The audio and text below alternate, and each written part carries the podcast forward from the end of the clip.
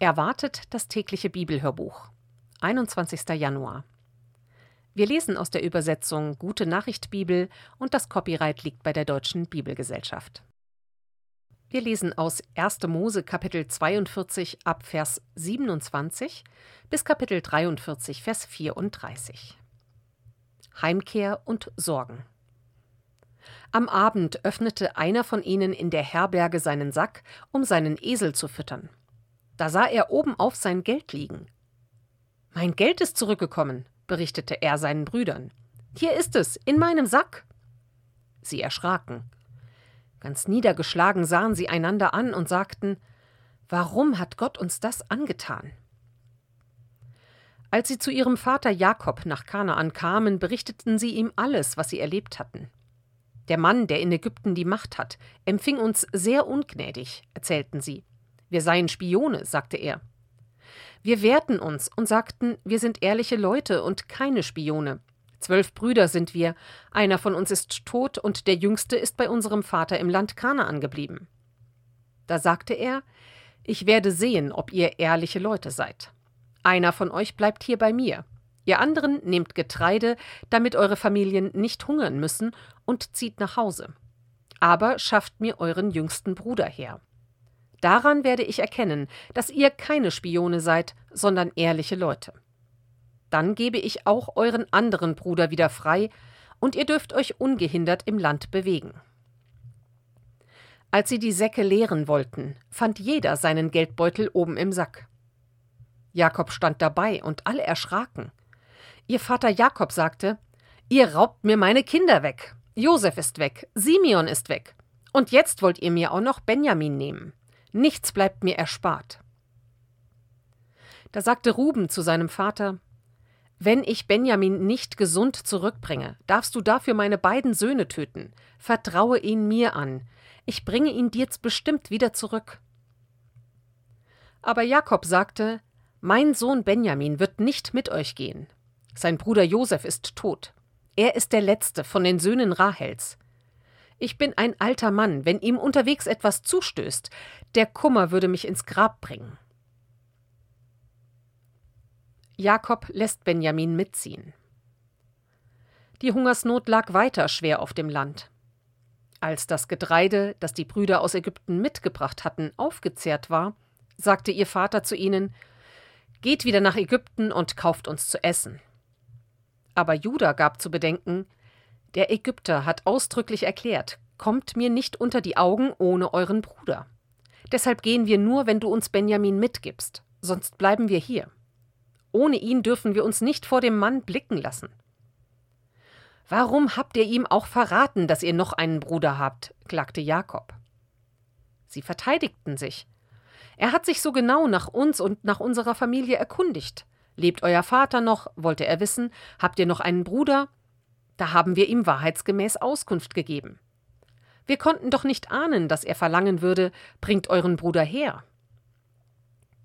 Judah schlug seinem Vater vor, Vertrau den Jungen mir an, damit wir gehen können und nicht alle vor Hunger umkommen, wir Brüder, du selbst und unsere Familien.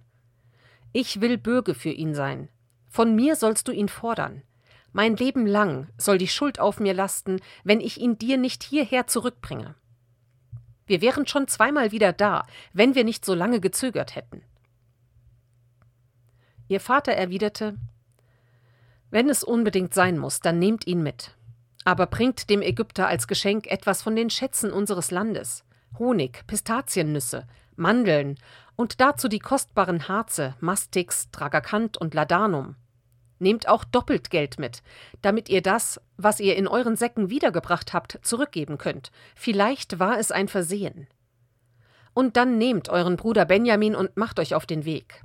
Ich bete zu Gott, dem Gewaltigen, dass der Ägypter Erbarmen mit euch hat und Benjamin und euren anderen Bruder wieder mit euch heimkehren lässt. Muss ich denn alle meine Kinder verlieren? Josef empfängt die Brüder fürstlich. Die Brüder nahmen das doppelte Geld und die Geschenke und reisten mit Benjamin zu Josef nach Ägypten. Als Josef sah, dass sie Benjamin mitgebracht hatten, sagte er zu seinem Hausverwalter Führe diese Männer in meinen Palast. Schlachte ein Rind und bereite es zu. Sie werden heute Mittag mit mir essen. Als der Verwalter die Brüder in den Palast führen wollte, bekamen sie Angst und sagten zueinander Das ist wegen des Geldes, das wieder in unsere Säcke geraten ist. Die Ägypter werden über uns herfallen, uns unsere Esel wegnehmen und uns zu Sklaven machen.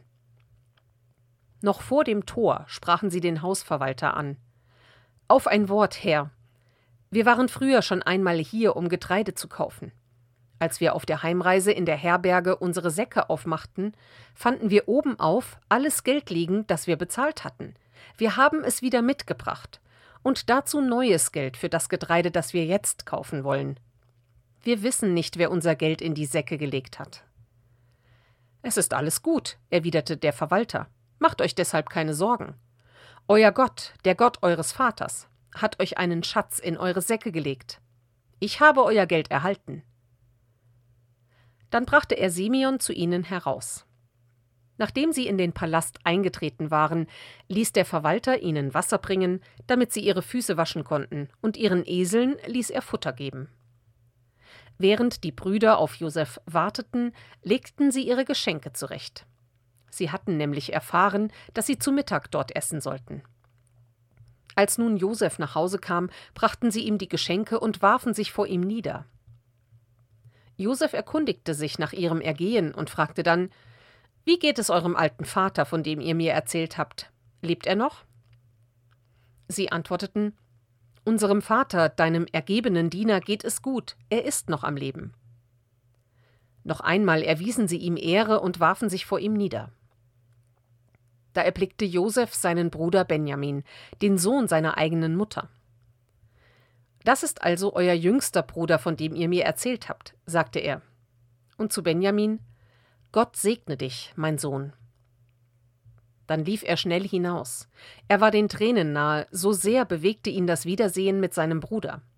Er eilte in sein Privatgemach, um sich dort auszuweinen. Dann wusch er sich das Gesicht und kam zurück.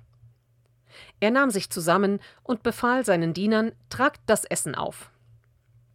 Josef aß allein an einem Tisch, die Brüder an einem anderen und an einem dritten die Ägypter, die zum Haushalt Josefs gehörten. Ägypter essen nämlich nicht an einem Tisch mit Hebräern, weil sie meinen, dadurch unrein zu werden. Die Brüder saßen Josef gegenüber. Die Plätze hatte man ihnen genau nach ihrem Alter angewiesen. Als sie es bemerkten, sahen sie einander verwundert an. Josef ließ ihnen von den Gerichten servieren, die auf seinem eigenen Tisch aufgetragen wurden. Benjamin erhielt fünfmal so viel wie die anderen Brüder. Sie tranken mit Josef Wein, bis sie in ausgelassener Stimmung waren. Aus Johannes lesen wir Kapitel 11, die Verse 1 bis 44. Lazarus stirbt. Lazarus aus Bethanien war krank geworden, aus dem Dorf, in dem Maria und ihre Schwester Martha wohnten. Maria war es, die später die Füße des Herrn mit dem kostbaren Öl übergossen und dann mit ihrem Haar getrocknet hat. Deren Bruder war der erkrankte Lazarus. Da ließen die Schwestern Jesus mitteilen: Herr, dein Freund ist krank. Als Jesus das hörte, sagte er: Diese Krankheit führt nicht zum Tod.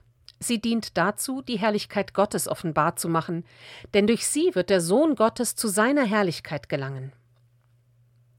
Jesus liebte Martha und ihre Schwester und Lazarus. Aber als er die Nachricht erhielt, dass Lazarus krank sei, blieb er noch zwei Tage an demselben Ort. Erst dann sagte er zu seinen Jüngern Wir gehen nach Judäa zurück. Sie antworteten Rabbi, kürzlich erst hätten dich die Leute dort beinahe gesteinigt. Und nun willst du zu ihnen zurückkehren? Jesus sagte, Der Tag hat zwölf Stunden. Wenn jemand am hellen Tag wandert, stolpert er nicht, weil er das Tageslicht sieht. Lauft ihr aber in der Nacht umher, so stolpert ihr, weil das Licht nicht mehr bei euch ist. Danach sagte Jesus zu seinen Jüngern, Unser Freund Lazarus ist eingeschlafen, aber ich werde hingehen und ihn aufwecken. Sie antworteten, Herr, wenn er schläft, dann geht's ihm bald besser. Jesus hatte jedoch von seinem Tod gesprochen, sie aber meinten, er rede nur vom Schlaf.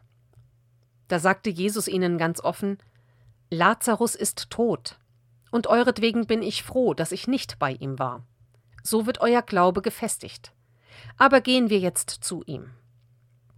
Thomas, der auch Zwilling genannt wird, sagte zu den anderen Jüngern Auf, gehen wir mit Jesus und sterben mit ihm. Jesus ist das Leben. Lazarus wird vom Tod auferweckt. Als Jesus nach Bethanien kam, lag Lazarus schon vier Tage im Grab.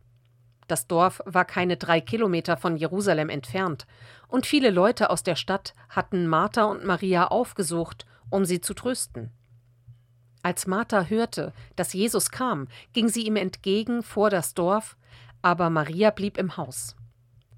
Martha sagte zu Jesus Herr, wenn du hier gewesen wärst, hätte mein Bruder nicht sterben müssen aber ich weiß, dass Gott dir auch jetzt keine Bitte abschlägt.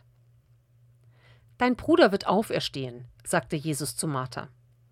Ich weiß, erwiderte sie, er wird auferstehen, wenn alle Toten lebendig werden, am letzten Tag.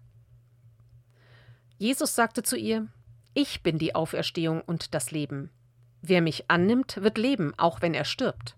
Und wer lebt und sich auf mich verlässt, wird niemals sterben, in Ewigkeit nicht. Glaubst du mir das? Sie antwortete Ja, Herr, ich glaube, dass du der versprochene Retter bist, der Sohn Gottes, der in die Welt kommen soll. Nach diesen Worten ging Martha zu ihrer Schwester zurück, nahm sie beiseite und sagte zu ihr Unser Lehrer ist hier und will dich sehen. Als Maria das hörte, stand sie schnell auf und lief zu ihm hinaus. Jesus selbst war noch nicht in das Dorf hineingegangen, er war immer noch an der Stelle, wo Martha ihn getroffen hatte.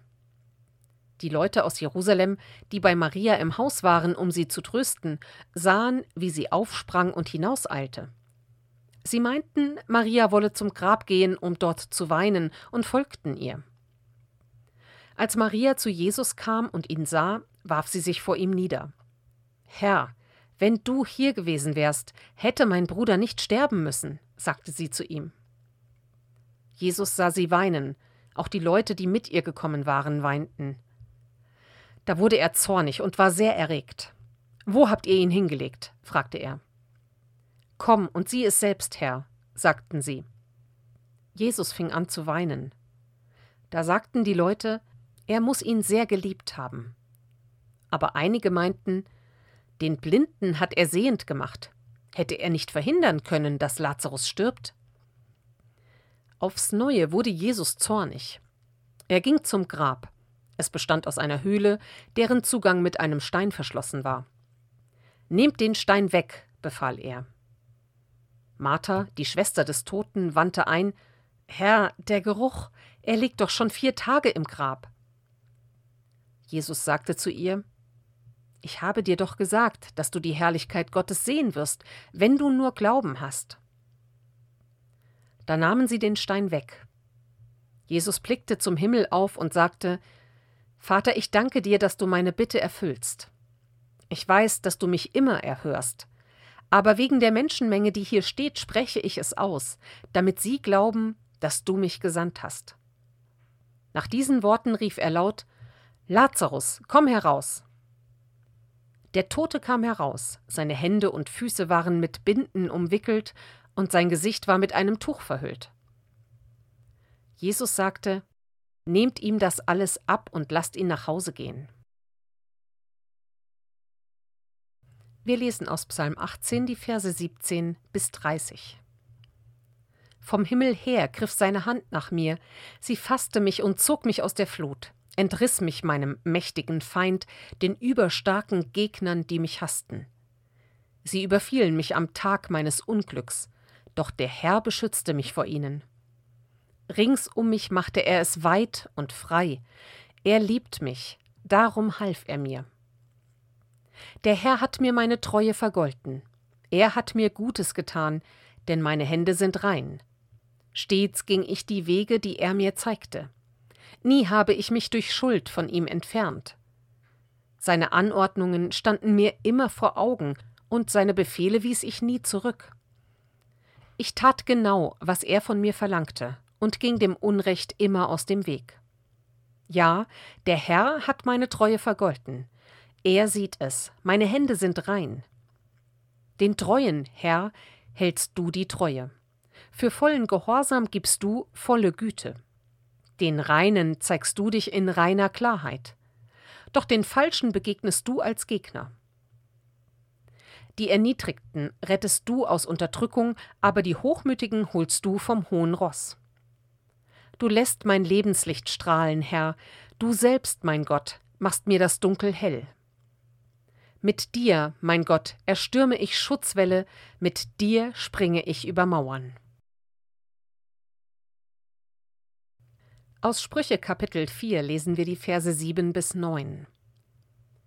Weisheit ist das Allerwichtigste. Darum gib notfalls alles hin, um sie zu erwerben. Halte sie in Ehren, dann wird sie dich zu Ehren bringen. Wende ihr deine Liebe zu, und sie wird dir Ansehen verschaffen. Sie wird ein Schmuck für dich sein, genauso wie ein prächtiger Kranz auf deinem Kopf.